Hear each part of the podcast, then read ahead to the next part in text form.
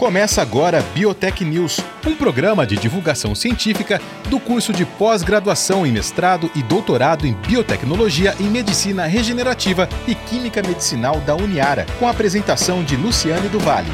Olá, eu sou a professora Luciane Duvalle e no Biotech News de hoje eu converso com a Débora Colombi. Ela é formada em biomedicina pela Unifesp e também é sócia fundadora da empresa Genotyping. E é sobre esse assunto e outros tantos que eu vou conversar com a Débora, que vai explicar um pouquinho para a gente como é que ela chega né, nesse trabalho é, com, com, levedura, com identificações por imagem, enfim, e também na formação, né, na fundação desta empresa. Eu começo, é claro, agradecendo a presença da Débora aqui no Biotech News. E, Débora, antes da gente começar o programa, você estava explicando um pouco para mim o percurso né, acadêmico que foi é, encontrar né, a, a empresa. Então, se você puder contar essa historinha agora para o nosso ouvinte, historinha no sentido carinhoso, tá? Essa história é, para o nosso ouvinte, como é que você chega né, nesse trabalho com, com usina, com levedura e na fundação da empresa. E, mais uma vez, muito obrigada pela entrevista. É, eu que agradeço né, o convite de estar aqui, podendo contar um pouco da minha história e da, das atividades que as empresas fazem. A, realizam. É, como ela já falou anteriormente, eu sou biomédica formada pela Unifesp. Depois disso, eu fui fazer mestrado e doutorado em biologia molecular. E depois disso, fui fazer pós-doc em genética na Unesp de Botucatu. É, nesse momento, eu estava trabalhando com expressão de proteínas em leveduras e por alguns cursos que estavam tendo dentro da Unesp, eu acabei indo conhecer uma usina, lá perto. E eu fiquei apaixonada por todo o sistema que acontecia dentro da usina, né? Que tinha a parte da cana, que ela era moída, ia ser feito a parte do açúcar, o que sobrava ia para o álcool, o que sobrava da levedura era seca, era vendida como alimento. Então eu achei aquele mundo bastante diferente, fiquei bastante atraída, né, com as, todas aquelas tecnologias envolvidas eu queria fazer parte daquilo. E daí, durante o processo, eu fui ver a fermentação, né? O que, que é a parte da fermentação? É a parte onde o açúcar da cana vira álcool, né? E para que isso aconteça, existe a levedura, Saccharomyces cerevisiae, que ela tem essa atividade. E daí foi conversando com eles que eles me falaram que existia no, no mercado já um teste, né, para fazer a identificação dessa levedura, porque eles precisam saber se a levedura está lá, ela é boa ou não produtora de álcool. Entendi. E eu perguntei para eles, então, que tipo de tecnologia eles utilizavam na época. E eles falavam, então, que era cariotipagem. Né? Então, para explicar um pouco para o público o que é cariotipagem, nada mais é do que você faz, você vê o tamanho dos cromossomos que a levedura tem. Né? Então, você imagina, se a gente for fazer um cariótipo das pessoas, vão dar lá todas as bandas dos cromossomos que nós temos. E dificilmente nós vamos conseguir ver uma mudança é, nesses cromossomos, a não ser que a pessoa tenha uma síndrome de Down, que ela vai ter um cromossomo a mais, né? Então, com isso, eu fiquei pensando se eu poderia, então, utilizar uma outra tecnologia que eu já utilizava dentro da universidade, que era microsatélites, né? Então, o que, que são microsatélites? Micros... Só para a gente, desculpa te cortar um pouco, Débora, você falou na época, na época a gente está falando de que época, de que ano 1900 e... 2007, tá? tá? 2007, então, estava fazendo okay. o meu pós-doc e fui conhecer a usina. E daí, então, voltando, então, explicando um pouco o que, que é microsatélite, são pequenas regiões do DNA que são repetitivas, né? Então, voltando lá na nossa aula de biologia, é aquele ATCG, né? Então, que na verdade vão ter, por exemplo, o ATC, né, que são trinucleotídeos, né, são três bases de DNA, isso se repete. O que diferencia uma pessoa da outra é o número de repetições desse microsatélite. Né? Essa é uma tecnologia bastante avançada e bastante reconhecida, que dá bastante confiabilidade, porque é o mesmo teste que hoje se faz para é, fazer a identificação de paternidade. Tá. Né? Então, é uma tecnologia bastante confiável. A minha dúvida era, mas o mercado estaria satisfeito com a outra tecnologia? Porque se o mercado está satisfeito com a outra pra tecnologia, todo esse trabalho exatamente, outra, né? né? Eu vou conseguir colocar uma outra tecnologia porque está respondendo para o cliente, para ele tanto faz a tecnologia que esteja por trás. E daí, nesse tempo, eu fui visitar várias usinas, perguntando, e eles falaram que não, que o prazo de análise era muito longo, e daí não servia, né? Para eles, depois de 20 dias, toda a fermentação que estava lá já havia mudado, então não tinha interesse neles nesse tipo de análise, que era mais um histórico do que qualquer outra coisa. Então, eu tive a ideia, então, assim, então vou é, tentar, então, desenvolver esses teste né, de desenvolvimento de um kit, né, para a gente conseguir fazer essa identificação. Então, nesse momento, eu procurei a, a, incubadora lá de Botucatu, a Prospecta, ela fica dentro da Unesp de Botucatu, e eu levei a ideia, então, né, de desenvolver esse tipo de análise. E nesse momento também, né, eu procurei a FAPESP, que ela tem um, um programa lá dentro que chama PIP, que é Programa de Inovação em Pequenas Empresas, Sim. onde eu submeti esse projeto. Na época eu nem tinha ainda a empresa aberta, né? Isso é possível, você pode mandar o projeto e abrir a empresa só depois que o projeto for aprovado. O que é muito bom. O que é ótimo, né? Que você não precisa passar por toda, toda uma burocracia. burocracia e depois você não tem dinheiro para fazer o desenvolvimento, Sim, claro. né? Então acho isso bastante importante, é bastante importante que o público saiba, saiba principalmente o público de São Paulo, né? Sim. Às vezes eu viajo fora e não tem nem como incentivar muito o pessoal a desenvolver, porque não tem essa essa facilidade é, a que a gente é tem. É muito pioneira, né? É isso. Investimento. É um diferencial. Não tem como negar, né? É. Então eu faço questão de falar, né? Que eu acho muito importante. Eu conheço, além da minha empresa, várias outras empresas que estão hoje em dia no mercado, né? Por conta disso. Por conta desse incentivo que foi dado. Então, em 2008, né, em novembro de 2008, eu abri a empresa e comecei então a fazer esse desenvolvimento desses marcadores. Né? Na época, para fazer essa identidade, eu peguei marcadores que estavam sendo usados em leveduras de vinho na Europa e acabei estudando mais de 50 regiões para conseguir nas regiões mais polimórficas, são as que têm maior capacidade de diferenciação daquele número de repetições dentro da levedura e com isso então eu lancei meu primeiro serviço, que a gente chama de Leve ID, que é a identificação de levedura. Né, uma vez já indo um pouco para o mercado, né, e sentindo um pouco para o mercado, a gente percebeu que não era só isso que o setor precisava, ele tinha também uma grande quantidade de contaminações de bactérias né, dentro do sistema, por ser um sistema aberto. E então a gente pediu um outro projeto na época, que é um projeto para metagenômica. Então, o que, que é metagenômica? Né? É, eu consigo extrair o DNA total da amostra, né? que no caso é a amostra de vinho, que está lá durante a fermentação, e eu consigo, numa única reação, de, dizer todas as bactérias que estão lá presentes. Né? Então, a gente fez esse estudo e, na verdade, nesse caso, a análise demorava um pouco também. Então, Sim. ia ser histórico que nem outro não ia servir. Então, a ideia era desenvolvimento de um kit, mas na época a gente não conseguiu desenvolver esse kit. Né? Atualmente, eu tenho um projeto com um professor aqui da, da Uniaras, o professor Hernani, que nós estamos, então, desenvolvendo esse kit em conjunto, utilizando nanopartículas. E deixa eu entender uma coisa, Débora. É, quando, é, foi interessante que você deu o exemplo do vinho, porque estava na minha cabeça, né? Não teve como eu escapar, né? Falou é. levedura, eu fiquei pensando é, em cerveja, e, uhum. em vinho, e em várias outras coisas que passam, né? Por esse processo. Por esse é, processo. E aí, por exemplo, é, a gente tem duas questões assim é, pontuais a meu ver.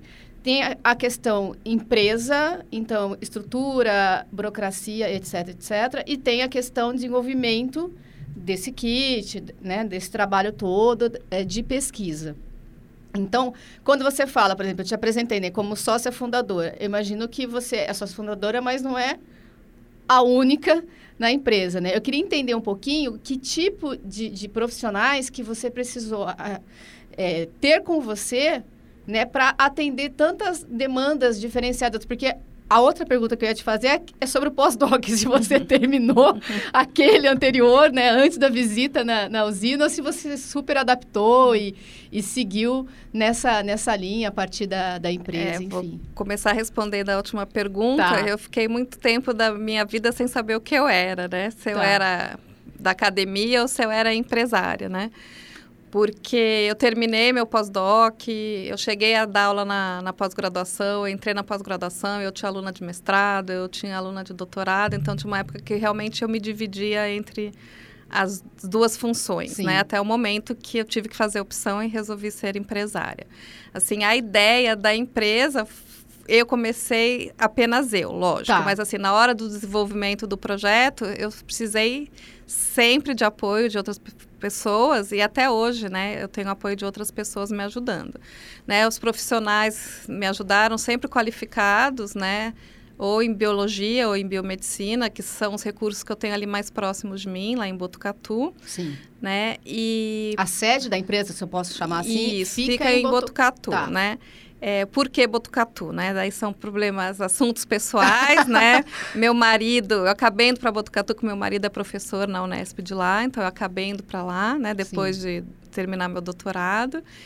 E acabei fazendo pós-doc uma vez lá e uma vez estando lá, então eu optei de abrir a empresa lá mesmo, Sim. né? Então acabou dando certo e eu estou lá até agora.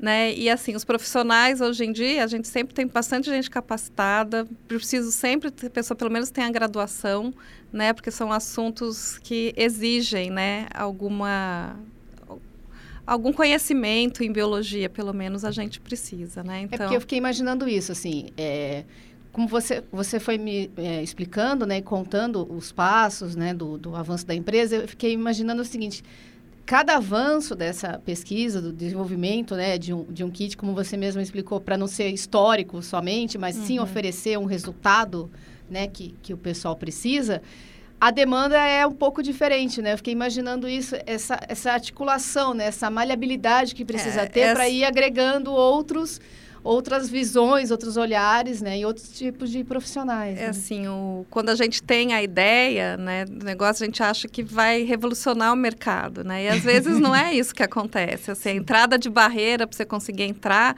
é completamente diferente, né. Hoje, dona de uma empresa, eu não vejo só a parte da pesquisa, eu tenho que ver o custo né, desse serviço, quanto que o cliente está disposto a pagar, o tempo que isso vai levar, o tempo que isso vai levar, o que que o meu concorrente está fazendo, né. Então tem outras várias várias outras coisas que são muito importantes. Então, para minha formação, eu acabei fazendo MBA na, na, na FGV, né, para poder entender esse outro mundo, né? Para conhecer a parte da administração, a parte de jurisprudência dentro de uma empresa, a parte de patente, a parte do dia a dia financeiro, né? Porque era um monte de sigla lá, IRE, EBITDA, que eu nunca nem tinha ouvido falar, né? Sim. Então, eu precisava um pouco desse outro lado do conhecimento. É lógico que eu tenho uma pessoa abaixo de mim que cuida do financeiro, uma do administrativo, uma do comercial, mas eu preciso ter algumas conhecimentos próprios, até poder conversar com eles, poder cobrar deles? Sim. né? Então, tem que ter toda essa outra parte também. Daí a outra pergunta acho que eu já esqueci. Não, acho que você respondeu, que é. era dos tipos de profissionais. E se você, fiquei curiosa saber se você tinha terminado aquele pós-doc anterior, é. né? Ou se e tinha adaptado. Uma coisa assim que eu acho legal falar, porque eu sou uma mulher falando né, de uma empresa que está batalhando há 10 anos, é assim, eu tive filhos sim, tive três filhos, né, né ao longo sim. do meu doutorado, você do meu pós-doc, né? né? Então, assim, dá para fazer as duas coisas, né? A gente se vira, né? Bastante, mas acho que, que é bastante possível. Então, toda vez que eu estou dando uma palestra, uma conversa, eu faço questão de, de incentivar todas as mulheres ouvintes, né, para dizer que é possível, né? E prender no Brasil também, né? É bastante difícil, é uma coisa mais rara hoje em dia, se você for comparar com a cultura americana, né? Sim. Que eles estão sempre buscando empreender, buscar. Mas eu acho que assim, nós formamos pessoas muito boas aqui no Brasil, pessoas de qualidade que acabam não sendo elas acabam não conseguindo entrar no mercado de trabalho do jeito de hoje em dia, né? Vou dar aula e assim, todo o conhecimento que é gerado de uma forma maneira tem que voltar acho que para a sociedade, né? Uma das coisas que eu quis abrir a empresa era isso, né? A gente vê aquele todo conhecimento ser gerado dentro da universidade, virava um paper, virava uma tese, mas não virava algo para a sociedade, né? Então, eu abri a empresa também com essa missão, né? De a gente conseguir utilizar as tecnologias para melhorar produtos e serviços né, das, dos processos que a gente tem aqui no Brasil. Falando nisso, Débora, como é que é esse, esse diálogo, vamos dizer assim, essa ponte? Por exemplo, é, quando você começou a explicar, você falou assim, eu identifiquei lá que para eles ajudava, mas não ajudava muito, né? Esse processo, porque levava né, 20 dias, você uhum. falou, e aí para eles já, já tinha um outro produto ali estabelecido, uma outra demanda. Então, eu queria saber assim, aí você, de certa forma, desenvolveu o kit, estou falando de uma forma bem, uhum, bem rasteira, lógico. tá? Por favor. Desenvolveu o kit e quase que apresentou essa, essa opção, assim, olha, tem isso aqui também, que tal? Uhum. Né? E aí as coisas vão acontecendo, como você mesma disse. Agora você tem um outro projeto, né, aqui com, com, com o professor Enani, um outro também, mais um, né? Isso. Com o professor Enani, que está olhando já para uma outra etapa, enfim. O que eu quero saber é o seguinte: é, é sempre esta rotina de vocês fazerem a, a proposta, apresentar uma, uma, uma opção, uma proposta, ou tem também o contrário, né? A demanda, né? Da pessoal, vou falar só da usina uhum. porque é o que a gente está conversando, né? O pessoal da usina chegar até vocês. É, é um fluxo contínuo isso ou ainda é partindo de vocês para é, o pessoal? Infelizmente, é muito mais a gente estar tá dentro do mercado, é, conseguir enxergar a resposta, é, no que, que a biologia molecular pode ajudar. Porque a biologia molecular não é algo de conhecimento público que as pessoas conseguem enxergar que eu vendo DNA daquilo ou daquele outro tipo vai conseguir auxiliar o processo Sim. dele de alguma forma. Muito pelo contrário, né? Então a gente tem que estar tá sempre mostrando e a gente tem que enxergar, né? Então eu acharia muito interessante, né, virem demandas para a gente, mas não é assim que acontece, né? Ainda não aconteceu. Ainda não, né? Eu acho que assim as pessoas têm que entender um pouco mais o que é biologia molecular para elas até poderem enxergar, né, o que que a gente poderia estar tá fazendo para auxiliar. E você acredita, por exemplo, você tocou nesse assunto, né? E aí você estava falando, inclusive, dessa coisa que a, a, gente sabe, né, infelizmente, né, que escoar o conhecimento e ter um retorno e oferecer para a sociedade, em termos de Brasil, ainda é, é um caminho bem, bem, bem complexo, né? Essa questão, por exemplo, do desconhecimento, né, do, do potencial da biologia molecular, quanto ela pode oferecer em várias frentes, né, da, da produção de várias coisas aqui no, no, no Brasil, você acredita que isso se deve a quê? Principalmente esse, esse desconhecimento ou, é, ou esse ignorar né, o potencial que, por exemplo, a biologia molecular tem? É, biologia molecular, até para os cursos, são cursos de biológicas, é bastante recente. No meu curso, foi ter feito uma adaptação para ser introduzida a biologia molecular. Né? Então, tá. quem tem acesso a esse tipo de conhecimento são os formadores da, das áreas né, de saúde, vamos colocar assim. Né? E para você entender de biologia molecular, você tem que ir bastante a fundo. Né?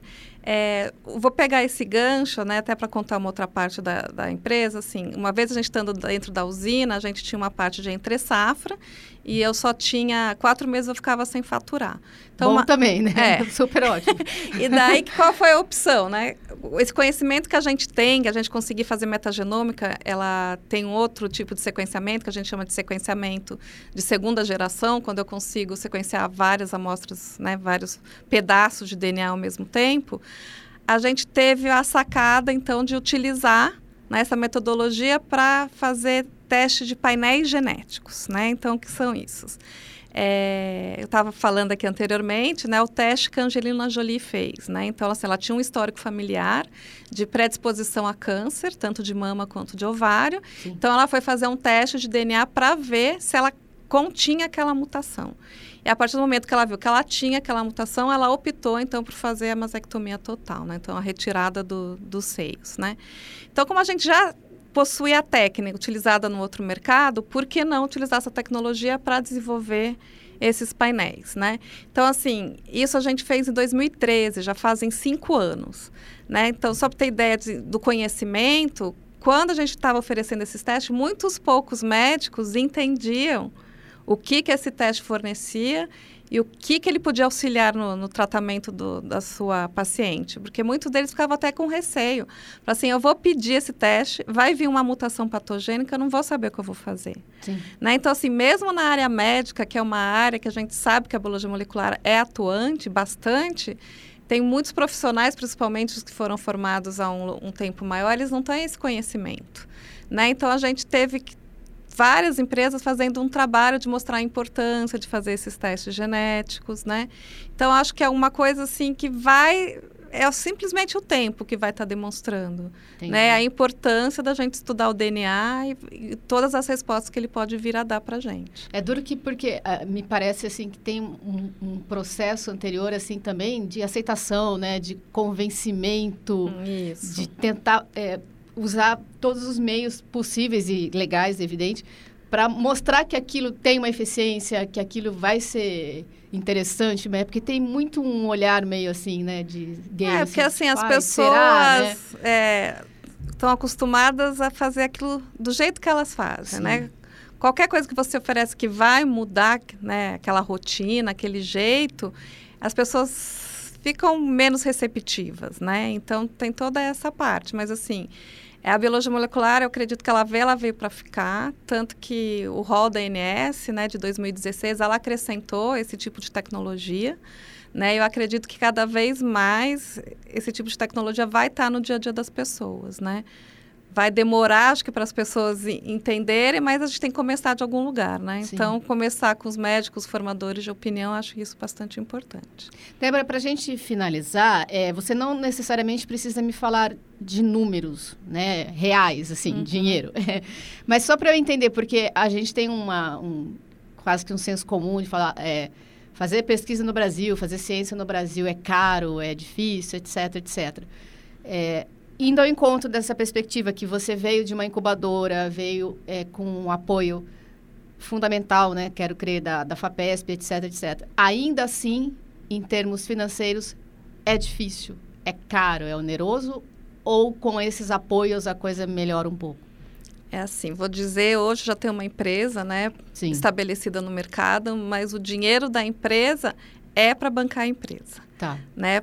Para fazer P&D, infelizmente não sobra dinheiro, né? Então assim, eu continuo tendo projetos, inclusive esse projeto aqui em colaboração é projeto Fapesp, né? Então assim, por que isso também? Porque muitas das coisas que a gente usa em biologia molecular são reagentes que vêm de fora. Eu imaginei isso. Né? Então assim, eu tenho todo o problema de, de uma Anvisa que pode parar e o reagente não chega para mim e tudo é mais caro, né? Pelo menos quatro vezes mais caro o que tem lá fora, né? Então assim, a gente tem que pensar bem no que, que a gente vai fazer e aplicar esse dinheiro porque é um dinheiro caro, né? Assim, eu fa faço questão de falar sempre, eu tive vários projetos FAPESP, eu tive a RHE, que é a inserção de mestres e doutores pelo CNPq, e se não fosse essa ajuda, as empresas hoje não existiriam. Né? Então, fazer pesquisa ainda no Brasil, principalmente na área de biologia molecular, é uma área cara, sim. Mas com todos esses apoios que a gente tem, sim, se torna possível. Tá certo. Eu queria mais uma vez, então, agradecer a presença da Débora Colombi. A gente conversou um pouquinho né, sobre biologia molecular a partir do trabalho, dos projetos que ela desenvolve na, na empresa na Genotyping. E eu queria, então, agradecer mais uma vez, desejar mais sucesso ainda para a empresa e muito obrigada, Débora. Eu que agradeço mais uma vez a oportunidade de estar aqui falando com você. Obrigada. Você ouviu Biotech News, um programa de divulgação científica do curso de pós-graduação em mestrado e doutorado em biotecnologia e medicina regenerativa e química medicinal da Uniara.